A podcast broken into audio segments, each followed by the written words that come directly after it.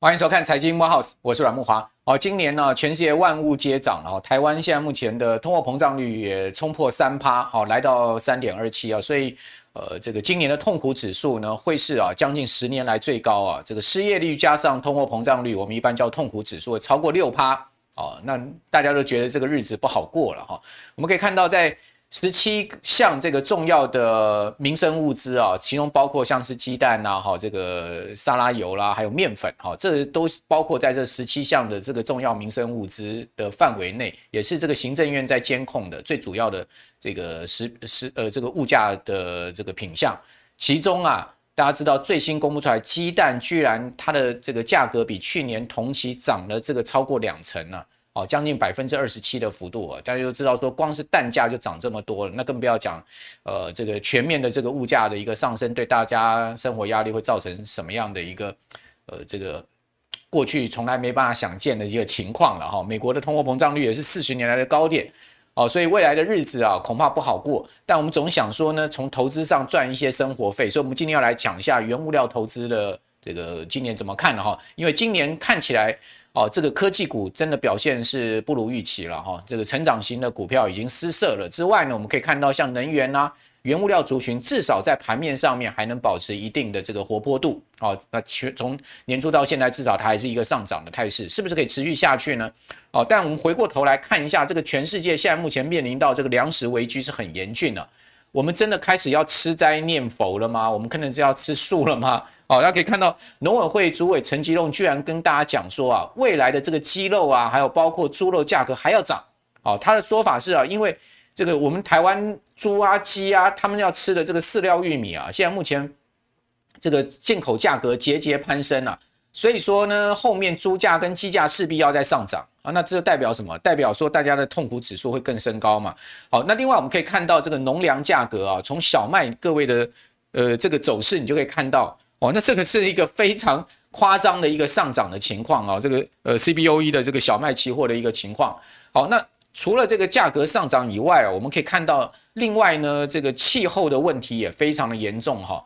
美国是全世界最主要的小麦产区啊，可我们可以看到，去年冬麦种植的面积它其实是下降的。另外呢，冬麦生产的良率啊，就是说这个生产出来的状况也不好啊，它也是下降了。最主要的是气候的关系。哦，此外，我们可以看到，在基本金属的部分啊，现在目前除了价格飙高之外呢，这个库存也大幅的下降。哈，这个市场已经预估说，像铜啦、像锌啦这些工业金属，哈，我们一般讲基本金属，它可能会继这个所谓的妖孽之后呢，再产生另外一波价格的一个暴涨。哦，也就是说，这个是从库存面来看，哦，价格呢被库存持续下降给推升了。哦，那美美国的现在目前的整个这个厂商生产成本也是飙高了哈。我们从最新这个周公布出来的 PPI，就是生产者物价指数，各位可以看到，这是创有记录以来的新高。哦，这美国没有那么高过的 CPI 啊，哦 PPI 居然高达了这个十一点二趴。那在 PPI 公布出来之前的 CPI 啊，事实上也这个超过八趴了哈。那也是呃创新高的情况。好，所以。不管是这个生产成本也好，消费成本也好，全面的创新高的情况之下，哦，我们到底该怎么样投资呢？甚或怎么样去因应好这一次的这个全世界严重的通货膨胀、物价的上涨呢？我们今天要分成不同的面向来告诉您哦。我们要从这个呃这个白黄金、白银、贵金属来谈，谈到油价，好，同时呢，我们要从油价去谈到基本金属，最后我们要来谈黄小玉哦。所以，我们今天有这个全面的啊，这个农产品到这个能源，好到贵金属跟基本金属，全部原物料一次跟您解析哦。所以，请到的是原物料达人卢冠安，再次来到我们节目现场。冠安你好，各位观众朋友大家好。好，观众呃都会在问说，上次冠安你来到我们节目的时候，这个油价当时是在一百二，对不对？对，在最高。对。那最近油价稍微回跌了，这个曾经跌破一百之后又爬上来了。是。像我们。呃，这个礼拜，哦，这个油价又大涨八趴，似乎看起来油价也跌不下去。那另外呢，这个黄金、白银啊，我们可以看到最近金价又逼近到两千了，对不对？可是你会发现很奇怪哦，白银却没有什么动哦。是是是。诶，怎么会是这样子呢？照来讲，白银这个有时候贵金属的一哥跟二哥，白银应该会跟着这个黄金的走势走，但是它却是没有。那大家都知道，白银其实在工业用途上非常的多，哦，包括像这个呃呃汽车也要用到白银，哈，另外呢太阳能也要用到白银。手机里面就很多，我手机里面也要用到白银。那为什么白银价格不涨呢？这个地方是不是要请你来跟我们谈一下？诶，我们先来看一下哈，这这一张手板，基本上其实黄金它跟白银它虽然都是贵金属，其实它在它在用途上面它其实是有非常大的不同。嗯，通常来讲啊，黄金虽然有一些工业用途，比如说它做一些高级的电子导线或是什么之类这种电子电子电子设备这样，但基本上黄金的工业用途其实使用量不多。那诶，它最主要的黄金最主要的两个功能，其实我称之为就是所谓的资产组合的保险。嗯，第一个就是说它。规避高通膨，因为其实高通膨时期，其实我我不用讲什么啦，基本上今年大概除了原物料类资产之外，今年应该是没有资产可以打败黄金的，很少啦，就是大概因为黄金到目前大概是涨八趴左右。哦，那你如果是买台币计价的黄金存折，或是国内黄金 ETF，其实涨更多。为什么？因为今年台台币又对美元贬值，嗯，等于美元对，等于是说今年黄金对美元升值，美元又对台币升值，所以今年你买。台币计价黄金存目前应该至少十六、十、十、十四、十五趴应该是有了。哦，OK，大概是这个样子。哦，那 OK，那但是白银它就比较，它虽然是小弟，但是它差的蛮多。就是说，基本上白银最主要的用途是工业用途，比如说电子的，那像太阳能板这些，其实他们都有非常多的白银的使用量。所以基本上会有一个状况是说，比如说我举一个最明显例子是二零零八年，二零零八年我们都知道那一年上半年是高通膨之后，后来演变成通缩。但全年来讲，其实无论是怎样，全年经济就很差。嗯，但是二零零八年那一年呢，黄金大概是涨五趴多，那白银大概我印象没有错的话，不知道是跌十八还是二十三，应该是十八趴了。哦，OK。那两个一来一回就差了二十几趴，对。那为什么会造成这种情形呢？其实就是因为二零零八年全球经济衰退，对。那导致导致白银的使用量大幅减少，哦，就工业用量减少。是是是，所以今年我我一其实我一直在观察一个金银比，不是说今年才观察，但是金银比这个东西有一个很好玩的现象是，它现在比如说今年我最近看到的数据，黄金大概是涨七点多不到八趴，那白银大概是八点多趴。正常来讲，这两个东西应该要有一个。比如说黄金涨十趴，白银应该要涨十三到十六趴，大概有一点三到一点六倍这样一个涨幅比。就是说白银应该涨得比黄金要更多一点。是是是，但是今年只比多的 几乎是微不足道了，嗯，就是大概多了一趴多而已。所以我个人认为说，今年这个现象其实是在暗示，其实在暗示。那我们等一下又会说另一个数据，其实这两个数据是 match 的，嗯，今年就暗示说，今年可能快一点，大概十月、十一月下半，呃，应该说接近年底，明年年初经济会衰退。嗯，那什么数据呢？我我今天出来之前，我才刚在看我们上次三月初录的那个节目。嗯，我们就有讲到说那个国债殖利率曲线逆转倒转，对，结果但现在又转转成对增加，大概是两一两个礼拜前，大概三月底那个时候是逆转。对，那有人说好，最近又正常了，最近又正常了，那最近又正常之后好像又没事。好，那我们这个节目录影播出之后，我会在下面留言那边，或者说我给制作单位。嗯我给我给各位有一个路透社的文章，他在前几年就有提到说，美国衰退之前的模式是，美国国债殖利率十年期减两年期会先倒转或逆转，我们叫诶、中国叫倒转，然后我们叫我我也可以叫反转什么之类，OK。之后又恢复正常，然后之后又倒转，这样重复大概三四次之后，就真的经济陷入衰退。哦，所以它不会是一次，它会对它不是一次，它会倒挂之后又恢复正常，之后又倒挂又恢复正常。这个这个这个资料其实在这个情形，其实在二零一七年年底、一八年年初，其实也发生了大概三四次，就是在那个这两个的利差在零这边上下震荡个几次之后，最后就真的陷入衰退。嗯，所以现在恢复正常，你不要高兴太早。哦，大概是这样，所以这两个数据是是 match 的，嗯嗯，哦，OK，大概是这个样子，所以这个我我就说，其实从原物料不是你只只是觉得说，哦，你通膨很高再来买原物料而已，其实原物料的东西其实你可以看出很多。包括如果说你跟其他经济数据有完全有 match 的东西，你就要特别小心这个东西。所以从经营比也可以看出经济的这个趋势。是是是，就是说，其实今年来讲，经济来讲，其实我个人推估，应该九月、十月之后，可能 GDP 的数字其实就有负增长的疑虑，就有负增长。这么快吗？一般市场都推推估大概二零二三年下半年。欸、应该不会那么，因为第一个殖利率曲线这个反转，我我当初本来是预期说，至少可能要到。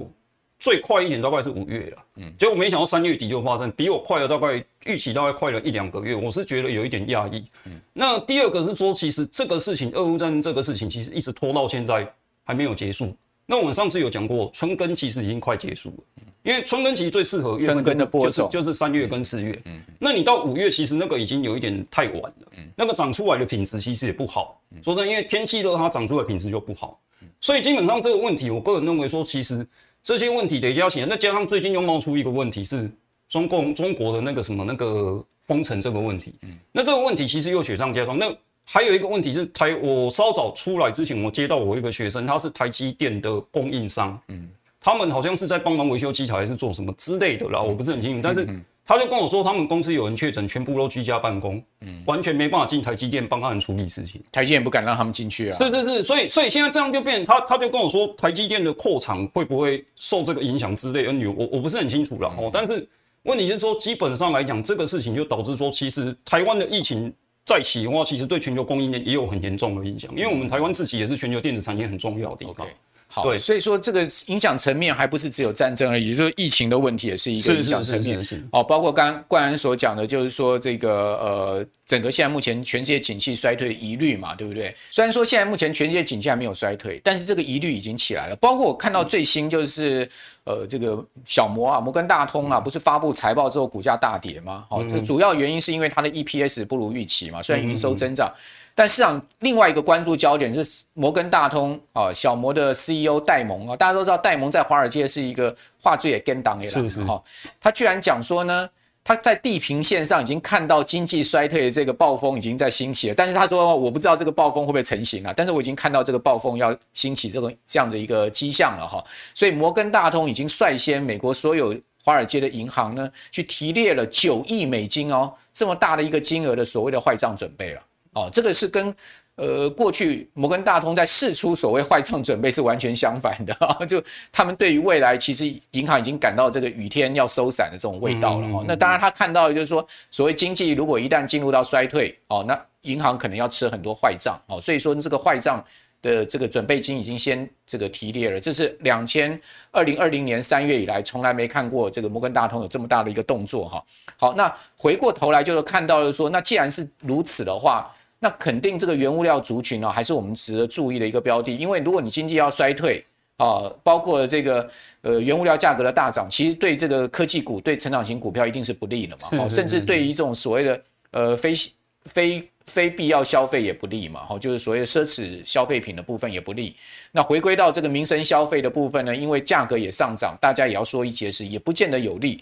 那唯一获利的是什么呢？就是这个所谓的原物料做原物料的厂商，没错，就是这样子，就变成是这样子。当然，但问题要到最后，我觉得原物料景气衰退的话，原物料这个我们之后会讲，这个我们之后再讲基本金属。就我我这个手板也有说，我们今年大概。最后一季的时候，其实大概就九月、十月开始，其实钢铁股或基本金属其实也要注意。对对，也要注意。但是这几个月应该还有赚。没错，就是说现在目前应该还 OK。对。但是大家不要忘了哦，覆巢之下无完卵哦。但一旦经济真的出现大问题的话，原物料族群也会受灾，因为它价格也会。但是但是应该还有至少接近半年的好光景，甚至更久一点。这个这个不知道，但是。第四季开始就真的要小心，对，因为基本上这个类股是轮动嘛，它是下跌，基本上只有它的次序嘛，最后可能就是原物料补跌了。好，那我们来看一下，呃，原物料族群最近的 ETF 啊，确实是蛮夯的哦。大家因为都看到原物料族群现在的一个绩效表现哦，那现在目前投资也很困难，所以说呢，就跑到一些原物料概念上面去，比如说台股，大家看到什么东碱啦、台肥啦、哦汇光啦、兴农啦。哦，或者说你可以看到钢铁股，其实在这一波的表现上面，华兴啦、大成钢啦，哦，这些表现都很明显的超过这个过去大家呃喜欢的像 IC 设计股啦，哈，半导体相关的族群，对不对？因为这一个如 IC 设计半导体族群是一路下跌，但是他们原物料族群，我刚刚讲这些个股呢，它是一路上涨，然后可以看到。另外，我们看到这个呃 ETF 的部分，我们现在来跟大家谈一下哦，到底是不是大家可以注意的这个下一波段哈，或者现阶段大家可以注意的，像是呃元大石油这档 ETF 啊，原石油虽然说呢最近一个月来它是负了十七趴，但是呃它三个月来是涨了三十三趴哦，然后近六个月来是涨了三十五趴哦，接口布兰特正二。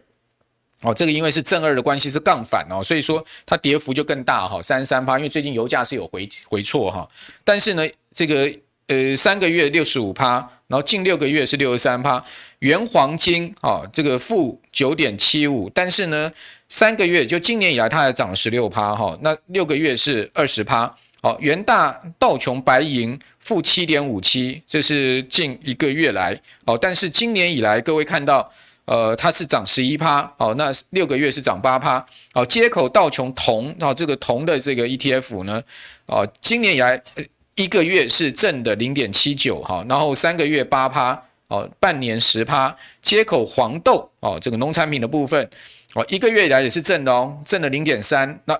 三个月更好了，三二十趴，然后半年来是三十三趴，所以从这个报酬来看的话，中长中期了哈，这个都是原物料价格都是一个上涨，推动 ETF 涨高的一个状况。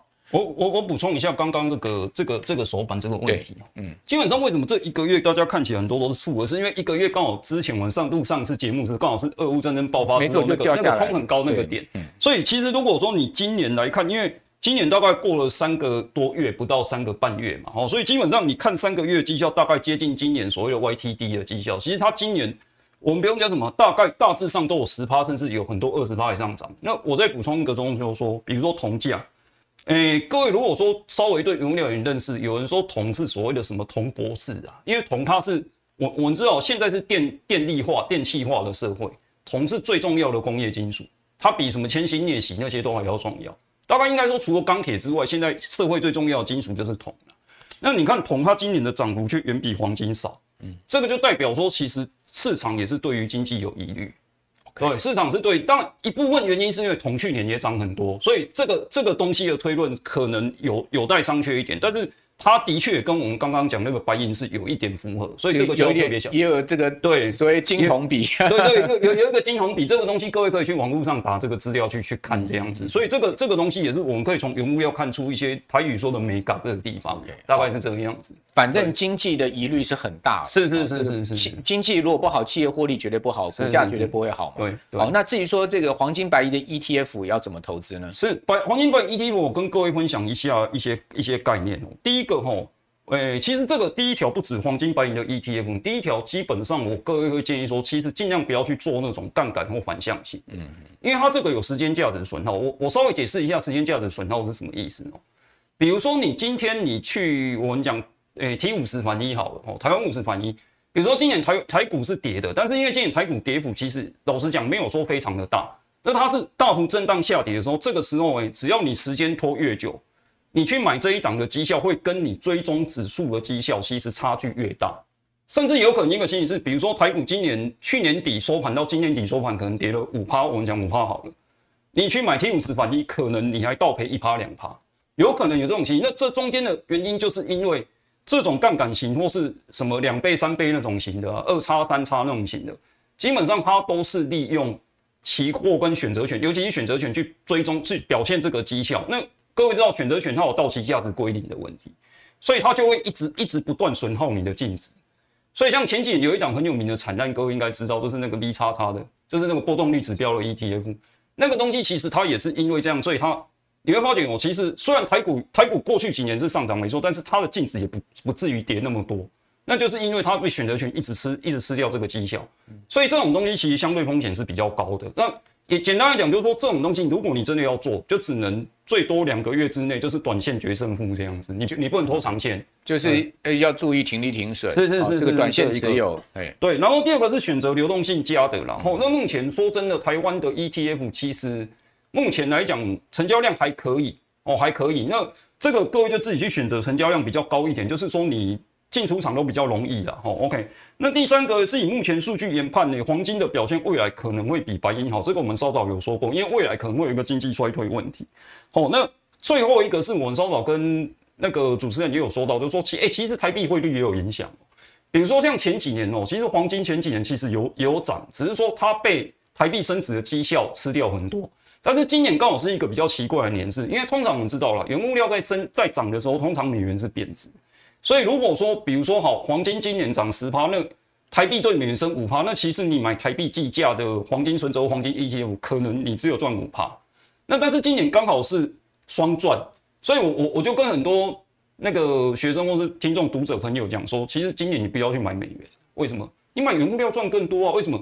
今年是原物料对美元涨，美元又对台币涨，那你买等于说，其实你买台币计价的黄金 ETF 或黄金存折，其实你是在做两个投资，一个是你买。美元兑台币，一个是买这个原这个黄金对于美元的那个价格，这个大概是这样子。这个论点啊，这个非常好的，也就是告诉大家，就是说，其实因为原物料商品大部分都是以美元计价嘛，是是，你要去买进这些原物料商品，就就是等于说你是把台币换成美金再去做这些原物料投资，所以说呃，既赚到这个汇差哦，又可以赚到又赚价差价格的上涨。对，好，那刚刚谈到这个黄金白银的 ETF，我们这边来看一下哈。大家可以看到这个原黄金啊，它就是一倍的哈，它没有杠杆。好，那这个原黄金正二就有杠杆，所以你可以看到它的绩效就是啊，刚好是差一倍。好，但刚刚冠安有提到，提醒大家就是说这种正二或是杠反的商品啊，就是说反向或是说正二、正三哈，这个台湾是没正三啊，国外是有三倍的啦。哦，那这种的商品呢，它只能做短线哦，你必须要短进短出，而且要停利停损哦，你放久的话，它会有时间损耗。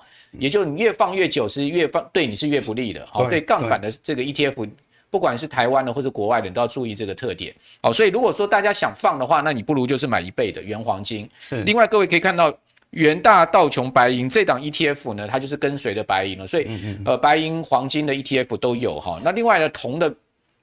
刚刚冠仁有讲到说，铜价今年表现其实，呃，就没有看起来那么好了哈。最主要是因为经济的问题哈，所以说大家可能从这个角度来思考。那谈到经济的问题，大家会想到说，那能源呢？啊，这个油价还能再继续涨吗？因为这一波油价真的是，呃，无法无天的在乌俄战争爆发初期的上涨哈，涨到了这个每桶一百三十块钱美金了哈，这个甚至超过啊这个呃。达到这个位阶就是布伦特汽油，嗯，哦，那这个美国西德州也涨到一百二以上嘛，对不对？是哦，所以说你会发现油价涨那么凶之后呢，它也出现了一个所谓高油价对它自己的一个摧毁作用，它也出现了一个暴跌，哦，两。两大汽油商品都曾经在最近跌破过一百块钱美金哦。那但是跌破一百块美金之后，尽管美国怎么样试出这个所谓的战备储油啊，或者说这个呃国际能源总署联合各会员国联手试出战备储油，而且是达到一点二亿桶哦，这么大的一个这个试出量，油价反而是开始往上升。它这告诉你什么？它是不是告诉你俄罗斯？这个全世界第二大的这个石油出口国，如果一旦它真的把它的油管给切了，好，天然气管给切了，是不是就会造成油价的再次的暴涨呢？哈啊，就是说怎么样试出战备储油打不下油价呢？哦，那但是问题是我们常讲经济又会影响到油价，这又是一个两难局面。那台塑化就预估了这件事情呢，各位可以看到他说呢。这个呃油的需求啊，现在目前看到好像这个高点已经过了哈，就是说油价的高点已经过了哈。然后呢，这个目前台塑化是看油价应该是一个区间震荡了哈。那确是不是如台塑化所看这样子？因为毕竟台塑化他们是这个要进口原油去炼炼解的嘛哈，这个。对油价也是一定是有深入研究了哈，这个冠安你怎么看？现在目前这个错综复杂的国际能源情势，我我们我们现在看一下这个为什么刚刚主持人讲说为什么美国试出战略库存，它其实没办法把这个油价打下。我们上次节目其实有说过，说俄罗斯大概出口量，我们不是说总生产，因为它自己也要使用，然后它自己生产量大概是。大概是九百多万到一千多万桶，一千万桶左右。OK，那它自己出口量大概是五到六百万桶，哦，五到六百万桶。那但是呢，美国我最近看到的资料是，美国 EIA 还是他们的，反正就是政府部门他自己预估的，好像说到年底哦，听好，各位到年底哦，大概只能美国的页岩油只能增产一百万桶。你说老师怎么这么这么少？我们等一下会来讲。然后第三个是 OPEC，我昨天刚去查最新的资料，就是 EIA 能源资讯管理局的资料吼，基本上来这一张有吼，基本上目前我们大概在这个地方，大概全是大概全 OPEC 的备用产能呢，OPEC 就石油输出国组织嘛，大概是五六百，大概是五六百万桶左右。那这五六百万桶呢，我们先给各位一个数据，全球每天石油的生产或使用大概都是一亿桶，那我们知道亿就是一万个万嘛，OK。所以基本上来讲呢，五六百万桶大概就是全球目前还有五趴到六趴多左右的备用产能。那我跟各位讲，备用产能的，对，这个是备用产能，这是昨天从刚从 EIA 下载下最新的图哦。这是 OPEC。那你说老师，那 OPEC 之外的国家有没有备用产能？我跟各位讲，几乎没有了，几乎可以说没有，因为现在全球是有备用。那五趴六趴的，它备用，它也不见得真的能开采这个。欸、它备用产能，它不是立刻可以开采。他们备用产能定义好像是两个月之内开采出来，所以也就是说，你两个月之内，它如果想要开采，基本上它有六百万桶。但是问题是，你是不是可以真的开采出来？他们是不是有意愿？比如说之前那个拜登不是打电话给那个好像给沙乌地还是阿联酋什么之类的嘛，结果他们不是拒接吗？拒接那个电话，OK，这个我们不管了哈。好，就算给你生产出来，各位知道五五六百万桶大概是多少？大概我们刚刚讲，大概是一亿桶的五趴到六趴。那五趴到六趴，如果我跟各位讲，如果你的产业它全世界的备用产能只有五趴到六趴，我跟你讲，是那个是卖方市场，不是买方市场。为什么？你卖方喊多少价格，你卖方几乎都要接受，因为它几乎等于是没有预备空间的。是 OK。好，那这是一个吼，那也就是说，基本上虽然六七百万桶、五六百万桶这个数据虽然说听起来很多，实际上也不是第一个可以开采，何况它有没有意愿开采，这又是一回事。好，然后再过来是我们应该有一些东西可能是会转到绿能跟核能，但是这个就不是那么快的。你看，你盖一个核能电厂要多久？好，你就算盖一个太阳能电厂，你经过各式各样的环保问题，然后土地的那个什么开发审批这些东西，我我我想至少都要半年一年。哦，这个没有那么快。OK。然后为什么目前页岩油的产能这么难开采？其实目前归结起来大概有三个原因。第一个原因就是供应链问题，比如说有些页岩油厂商，我看到相关的资料是说，他们反映说那个钢管呐，就是那个那个油的专油那些那些管子或是那些砖头什么之类，它因为各式各样供应链问题，所以没办法交货延得很久，这是第一个。然后第二个问题是呢，这个东西就是所谓的厂商的心态。那这个我昨天。我昨天有，我们我们昨天有跟那个有有给那个主持人看这个这个资料，这个是最近那个经济学经济学大师叫克鲁曼教授他他讲，就是说，其实各位有没有印象是二零一四之后油价都是越跌越低，他每次只要涨起来就是越跌越低，二搞到二零二零年来负油价，所以我现在最近在选能源类股投资的时候遇到一个很大问题，什么问题？各位知道，我都会去看说新闻说他们这个执行长有没有说要扩产，我跟你讲，我几乎看不到某某一间原油厂商要扩产，为什么？他被过去几年崩盘吓死，嗯，因为人是这样子，比如说现在很多人为什么还对科技股抱有很强大的希望？说啊，老师你都在乱讲什么之类，原因是因为过去几年科技股让他太让他们过得太肥滋滋的这样子，赚赚很多了。对对，那人因为都会对过去几年比较有印象，他不会对五年、十年之前那个事情有印象。那过去几年因为油价很惨，所以基本上这些厂商到现在还不敢增产。各位，但是我跟各位这样讲，这样反而会导致油价未来更高。因为你没有产量嘛，那最后一个就是环保问题。环保问题，这我们各位知道说，因为现在全球要节能减碳的关系，所以世界各国越来越不想提供资金给石油跟天然气产业，那它就没有产能了。所以这边变成一个很好玩的事情是，我越想要转到绿能，哎，其实反而油价越高，嗯，就是这个样子哦。所以目前来讲，我认为油价这个短期它会有一些盘整，但是。我我我推估了，应该不会超过五月中啦。为什么你知道？因为今年七八月全球大部分国家都解封了。那解封之后有一个很大的需求，就航空燃油需求。那这个地方基本上，那届时应该中国来讲，它的封城应该也会比较解禁之类。根据以往的经验，然后 OK 那。这个不管，所以基本上我个人认为说，其实各种因素起来，其实今年五月之后的油价相对来讲不是那么，我我不是那么看空就对了，至少我我我不看空就对了，这样大概是这个样子。好，对，那这个美国华尔街的投行哦，这个基本上看今年油价夏季会来到每桶一百二十块钱美金了，这已经是一个比较保守的看法了哈，就认为说油价还会再起。哦，那至于说后面当然要看整个经济的情况哈，这个供供给跟需求之间的关系。好，那这个油价给大家参考到这边之外呢，我们来谈一下这个基本金属哈。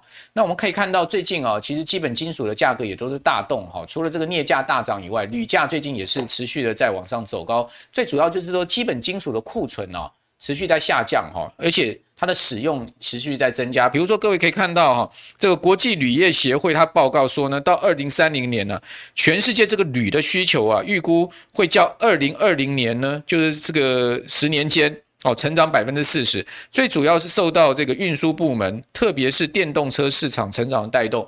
那我们都知道，这个绿能其实要大量使用像铝啦，像是铜啦，哦，像是镍啦，哈，这些基本金属。所以说呢，为什么最近基本金属啊，这个 LME 的库存啊，不断的在下降哈？除了跟他们的价格高涨这个有关系之外呢，也跟他们呃这个所谓的需求有关系。连这个电动车电池电动车的大厂马斯克啊，这个特斯拉的老板呢、啊，都说我干脆自己去开采镍矿好了，哈，因为他已经快被这个镍价上涨给给搞疯了哈。呃，所以说在这样的状况之下呢，这个基本金属未来的一个形势你怎么看呢？诶、欸，我我我补充一下刚刚主持人讲的说，为什么现在基本金属哦？刚刚主持人讲这个是需求的部分，那我补充一下，最近连供应面都出问题，为什么你知道？因为我们知道，其实冶炼金属哦，它其实需要耗掉非常多的能源。电对电，那铝是耗电，那其他的可能它要燃烧一些什么柴油啊，类似之类。嗯，那你运送这些的矿砂啊什么之类，你你你你都是其实都是用石油去弄嘛。所以变成说，其实为什么现在 L N E 就是伦敦金属期货交易所，为什么它的库存下降这么快？就是因为很多厂商他干脆不划算之后，他干脆关掉他自己的熔炉之后，就是关掉他自己的熔炼厂，他干脆去 L N E 提库存。嗯。就是反正反正我看要那边买个期货，然后我直接我直接现货交割之类类似这种东西，像佳能可就是这样。是是是，那那刚刚马斯克其实马斯克其他讲说什么他自己要开采镍，我我我我直接这样讲了，当然我我没有他那么有钱哦，我跟他财富差很多，但是我直接讲他真的是不懂原物料产业，因为你要知道哦，其实原物料为什么它一涨都涨很久，你知道？各各各位可能不知道，哎，如果各位有空的话可以去看一下我的著作，然后基本上原物料为什么一涨都是五年十年起跳，原因就是因为你这个矿。第一个你要去开采，环保团体会不会跟你拼命？当地团体会不会跟你拼命？好，地方政府会不会跟你要一些有的没的，叫你叫你要缴税很多？那你环保审批光这些东西好，你都不用讲这些，你光要探矿，你要知道，各位要知道，大型的矿其实过去几百年都被探光，你现在要探矿就很困难。那你探矿完之后要开采，你开采要盖什么？要盖基础的管路啊、宿舍啊，甚至有些地方是在偏远的山区或沙漠，你要盖道路啊，什么各式各样问题。要招募员工啊，现在又缺工什么之类，一个矿场你要盖，我跟各位讲啊，你没有个五年搞不起来，所以等到你五年搞之后，搞不好那个原物料价格已经崩了啊，也有可能啊。所以我就说为什么嘛？因为电动车这种工厂你盖，我在估计最多两年你大概就盖好了，不用超过三年你就盖。但是原物料矿有时候要五年、十年，真的不是这样，我真的不是开玩笑，真的是十年。像我有一个学弟在中钢的采购部门，他就跟我说。像那个时候，二零一一那个时候上一波原物料很高的时候，问他说：“哎、欸，为什么澳洲那边必和必拓他们不增加产能？”嗯，他跟我说：“学长怎么增加产能？”我说：“什么意思？”他说：“因为他们现在的，他们现在要去开开开这个产能，各式各样，就我刚刚讲那些问题，所以他们其实都是根据十年前的价格去制定政策。为什么十年呢？因为你这个矿场开好到真正可以量产，跑不掉，大概都七八年以上。”所以，所以也就是说，现在为什么原物料这一波涨起来？你看，我们刚刚石油厂商不敢生产，因为过去十年平均油价还是很低呀、对对啊，这个其实跟农产品也有相关关系。是，那这个基本金属市场未来的看法如何？好，我们大概看一下这一张哦。基本上，第一个短期而言，基本金属其其实它大概，我个人认为还是有相当的涨幅的哦，还是有相当涨幅。但是，但是呢，除了这个，除了诶，当然各位可以用技术分析去找一些点啊，哦，技术分析，但是还需要注意哦。还需要注意什么呢？我要我要知道经济衰退的一个风险，这是我们刚刚前面有讲。这就是我们刚刚讲，还那经济衰退，第一个基本上你当然是看什么？第一个经营比这个很重要，所以又回到这个东西。嗯，哦，所以这个东西就是说我们在讲原物料，其实不是只有让你赚钱，其实你也可以辅助其他地方让你少亏一点钱，其实你其他地方赚钱。OK，然后第三个地方是呢，基本上这边我我我讲的是说，其实钢铁也算是一种工业金属啦。严格来讲呢，中国好像有分什么什么，他们把非铁的金属叫什么黑色系的金属还是什么，我忘记了。而女儿这个不管哦。但是基本上来讲，我跟稍早跟主持人，我们大概两个也有一点共识，就是说，其实今年九月、十月之后，最慢最慢大概到年，大概到可能十一、十二月之后，你可能就要注意这一方面的股票的表现，因为这个东西哦，其实尤其是钢铁，我觉得它其实基本上相对又更不利的是，因为其实钢铁它本身是一个很重要的那个什么，就是诶民生的基基础基础的一些一一些一些使用的用料这样子。那你如果说大家。诶、欸，原物诶、欸，物价涨涨到最后吼，各位可以想一下，二零零八上半年，它就是物价涨涨到最后之后，大家都不消费了之后，诶、欸，你整个反流原料使用崩盘之后，其实这个原物料也会跌，所以这个要注意。但是目前我可以讲，应该大概四五个月甚至半年之内，应该暂时不会遇到这个问题。嗯，哦，大概是这个样子。好，OK。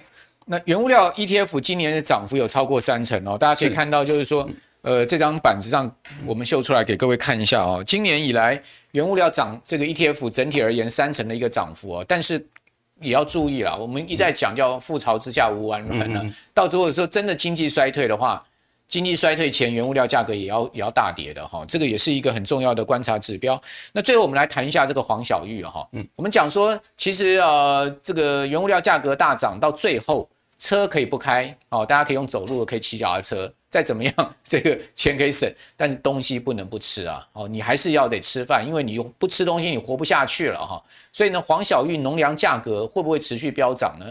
我们可以看到这个乌俄战争啊，已经打到这个俄呃乌克兰的这个春耕都出问题了，因为乌克兰呢，大家都知道它是全世界它的土地非常肥沃，黑土，对，它占了全世界百分之二十五的黑土，啊，四分之一的黑土是在乌克兰，它整个农农产面积啊高达三千万公顷啊，大家知道这个是一个非常惊人的一个这个沃野平原千里的一个好的大粮仓，所以它有这个欧洲粮仓或世界粮仓之称。乌克兰它是全世界最重要的这个葵花籽的这个油的生产地，这第一名哦。第二、第四名的是这个玉米，好，然后第五名是小麦。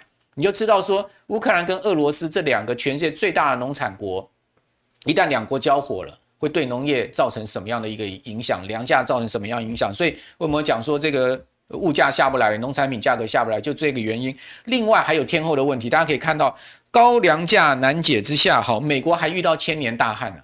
哦，真的是屋漏偏逢连夜雨哈！美国加州洛杉矶大学分校就 UCLA，好，他们研究显示，美国现在目前西南部处在一个超级大干旱，这个状况是一千两百年来最大的一个这个在干旱的一个状况。哦，所以说还有天候的问题，我们刚刚也讲了，美国这个冬麦的这个种植面积不如预期之外，它的良率也不如预期。哦，所以这个农产品黄小玉价格。关于你的看法，我我补充一下刚刚主持人一个东西，就是说，哎、各位不管是你有没有在投资原物料的朋友哦，你听完这个事情之后哦，你下次你你你等一下去超市或是什么卖场哦，你多买几罐食用油绝对没有错。就是为什么？因为刚刚主持人讲到说葵花油啊，哦，因为我们知道葵花油是很重要食用油来源。那你说，哎、老师，我家是煮沙拉油的，我沙拉油是大豆啊，大豆今年也有涨没有说啊，我家是煮棕榈油的啊，棕榈油其实今年也有涨啊。但是我跟各位讲，这都有替代性的。为什么？因为你葵花油价格涨高之后，大家就会去跑去沙拉油或是什么棕榈油嘛，所以你未来其他这些东西也会涨。对，所以这个是一个问题。好，那我们来看一下黄小玉。黄小玉其实是这个样子。哈，我这边写的这两个月份的数字大概是这样，它前面这个都是播种季，后面都是收成季。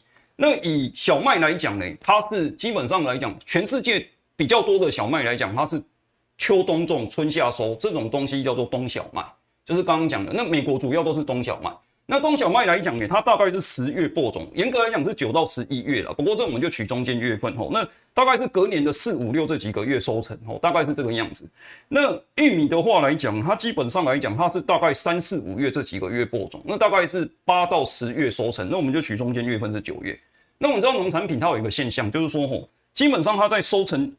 它通常在收成季的时候，它的价格会下跌。为什么？你量出来了嘛，你产量出来了嘛。吼，那到一直消耗、消耗、消消耗到隔年播种季的时候，基本上来讲，它通常来讲那个时候，大概播种季价格大概通常都是最上涨那个时候。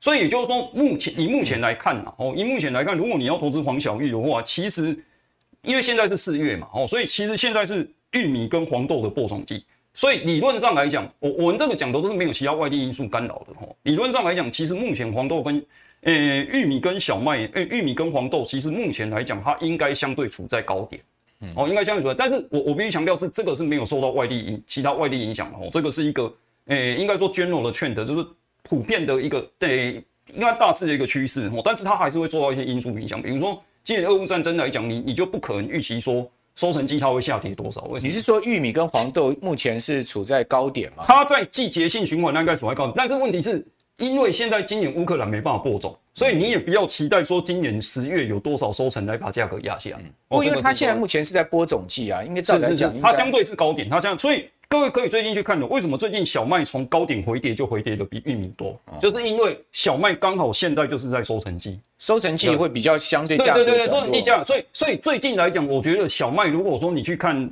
技术分析，它拉下来之后，它大概在平台那边有一个盘整，你可以在那个地方进去适度的承接。那标的的话，我们这边其实提供美国三档 ETF。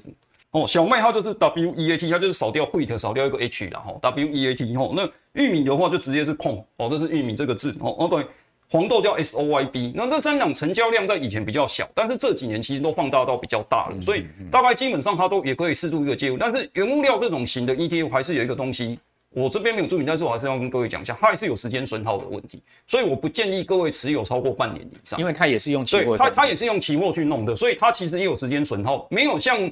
刚刚收到讲那些那么严重，但是它还是有这个问题，所以我不建议各位大概超过持有超过半年，就可能半年之内你可能就要进出场这样子。好，大概是这个样子。那原物料是市市场的未来性怎么看？好，OK，那基本上我我我补充一下刚刚主持人讲的那个，我们所谓的有一个叫做生活投资学啦。好，OK，就从日常生活你可以去看。我们先不要看这个手板好了，哎，我们这样讲，就是说我知道现在很多人还是在买科技股了，哦，包包括我身边很多朋友讲讲讲不到听。那我我这样讲啦，你你可以这样想哦。当物价高涨的时候，你会优先选择你先换你的电脑跟手机，还是优先选择你先保住你的吃的东西？这很明显的东西嘛，你一定会减少换机跟换电脑的频率。所以这一点来讲，其实它对整个电子业的需求就会呈现一个不利的状态。而且各位要知道，欧洲也是一个电子业很大的消费国。你看欧洲今年通货膨胀高成这种程度的样子之下，呃，连英国好像都开始对他们一些那个。那些人员要实施补贴，还是甚至限制价格？我详细情形我不是很清楚啊。但是问题就你就知道说，这英国这种自由市场经济国家，它其实是很少在做这种事情的。比如说什么冻涨这种东西，那你就知道说，换国内通货膨胀严重到什么程度。英国现在。六趴的通膨啊，是是是，所以所以所以现在就变成说，其实这种情形之下，你一定让欧洲整个电子业的需求一定消费是整个大减。那我们更不用讲到说，中国今年经济可能也会。你看两档股票就知道，巨大、美利达，是是是，没错。他们脚踏车卖到哪里去？他们脚踏车都卖到欧洲去，股价就一路跌。是是是，所以这个东西基本上第一个好。那那你说老师，那我来避险到债券？哎，今年债券市场也不好，因为严格来讲这样讲啊。你知道吗？债券有一档这个二十年期的 T L T T L T，今年跌了二十趴。我刚刚来算，大概跌二十八，对，没错，二十八，这很恐怖。债券跌了二十八，债券跌到熊市，这个很少见，而且是。三个半月左右就跌二十点，有一百一百五十块，一百一四八点多了，跌到一百二十整。对啊，跌到一今今昨天收盘一，今天早上收盘一百二十块整，很很可怕，这真的很可怕。所以所以基本上那你不用说什么，像 HYG 今年大概应该也都跌了七趴，就是高收益债应该也都七趴八趴以上。我们上次看就已经六六趴七趴了。OK，所以今年来讲哦，其实严格来讲，通货膨胀杀伤力最大的第一个是先杀债券，然后债券殖利率被杀之后，债券被杀之后，因为价格下跌，殖利率上涨嘛，它又又杀到股票。那股票其实对通货膨胀是有一点有一点抵抗力的，但是要看什么股票哦。但是现在这么高，基本上大概大多数股票都没办法。那原物料这个，所以基本上今年你用股债平衡的方式，我知道台湾很多人倡导这个，那这个方式不是不对，但是遇到今年真的就是不不能用这个方式的。OK。那第二个来讲呢，股市基本上其实它也没办法对抗通膨了。为什么？因为你如果说股市，我我我必须跟各位讲哦，股市。很多人他投资者股市有一个股市投资者有一个迷失是说哦，股市可以对抗通膨，其实这个这个它是有一点带商榷，什么意思呢？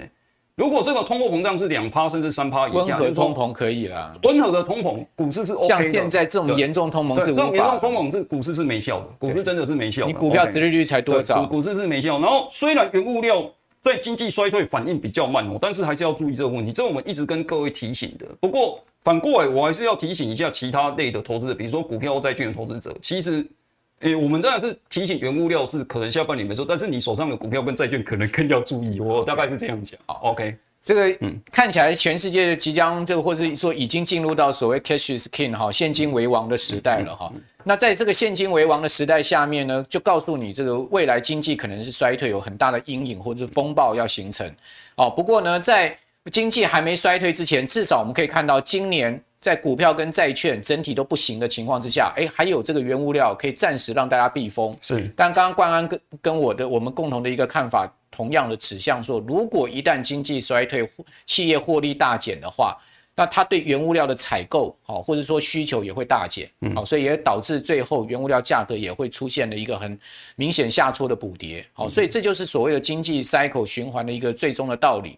因为景气到最后只有一个东西会涨，就是原物料，股债同跌的情况之下，到最后如果经济衰退的话，这三个全数都会下跌了。那到时候那就是所谓的真正现金为王，你只有抱了现金，你才能免于受灾啊。那至于说。是不是现在已经来到现金为王呢？也许还没来到，但是我觉得。可能是还需要一段时间呢，也不用说太过紧张，对，但是要注意就对。对，这个要放在心里啊。可能现在是一个 ING 进行式之中了哈。今天非常谢谢关安来到我们节目现场，提醒大家应该要注意的事情啊，同时也告诉各位，至少现在目前原物料啊，不管黄小玉啦哈，或者说这个原油啦、白银啊，基本金属还算可以稍微避风一点。你多少资金配置在这上面？哦，至少比你去买那个科技股来的好啊，至少是这样子啦，没错，绝对是哦，就就算要跌，它损失也会比较少一点啊、嗯哦。那这个就是我们现在目前看到的一个趋势跟方向。那以后我们会不断的啊，就这个最新的宏观经济情势，在我们的节目《财经慕 House》不断的帮大家提出这个最新的看法哦，让各位可以预先知道哦，这个市场的一个可能的趋势跟方向。当然我讲是可能啦，因为经济变化多端了，也没有人完全有水晶球可以预测的准。但是我们尽量哦，请到专家哦，包括我个人提供我们的看法哦，不断的来协助大家哦。那呃，给大家这个资金一些呃可能的去处的这个呃策略面的思考。好，那今天谢谢关安之外呢，呃，如果观众朋友您喜欢我们的节目，请记得啊、呃，这个礼拜天、礼拜六一定要准时收看我们的节目之外，哦、您可以在 YT 或脸书上面都搜寻到财经慕 House，记得帮我们订阅、点赞跟分享给您的好朋友哦，您的这个支持嘛，我们就很高兴了，是我们前进最大的动力。那今天谢谢大家收看了，我们下次再见哦，拜拜。当你的产业选错的时候，你的存股可能就会变成存股哦。所以哪一些的股票适合定期定额，哪一些的公司又适合单笔的投入，帮助你在财富自由以及创造现金流有一个最好的一个方向。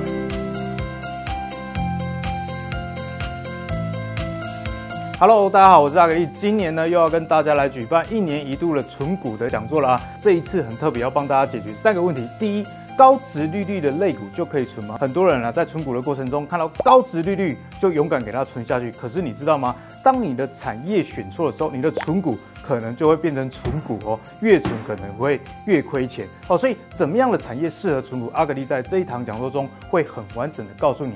另外啊，大家在存股的过程中，定期定额是大家最常使用的一个方式。但是阿格力要告诉你啊，你要第二层思考。根据我自己的研究，很多成长型的公司其实比较适合用单笔的投入，可以享有比较完整的个股的成长过程。定期定额反而有可能越买越贵。所以哪一些的股票适合定期定额，哪一些的公司又适合单笔的投入呢？在这一堂课，阿格力也会给你全盘的逻辑的解析。最后啊，市场上现在非常流行 ETF，可是你知道吗？ETF 的成分股有时候里面不是你所认同的。但是你又没得选择怎么办？没关系，阿格力在这一堂课会完整的告诉你如何根据自己的收入以及你的年龄阶段打造属于自己的 ETF。那这样的情况下就能帮助你在财富自由以及创造现金流有一个最好的一个方向。那事不宜迟，在这个通膨的时代，东西都越来越贵，可是阿格力这堂存股的讲座有早鸟优惠，早买不仅早享受，还可以享折扣哦。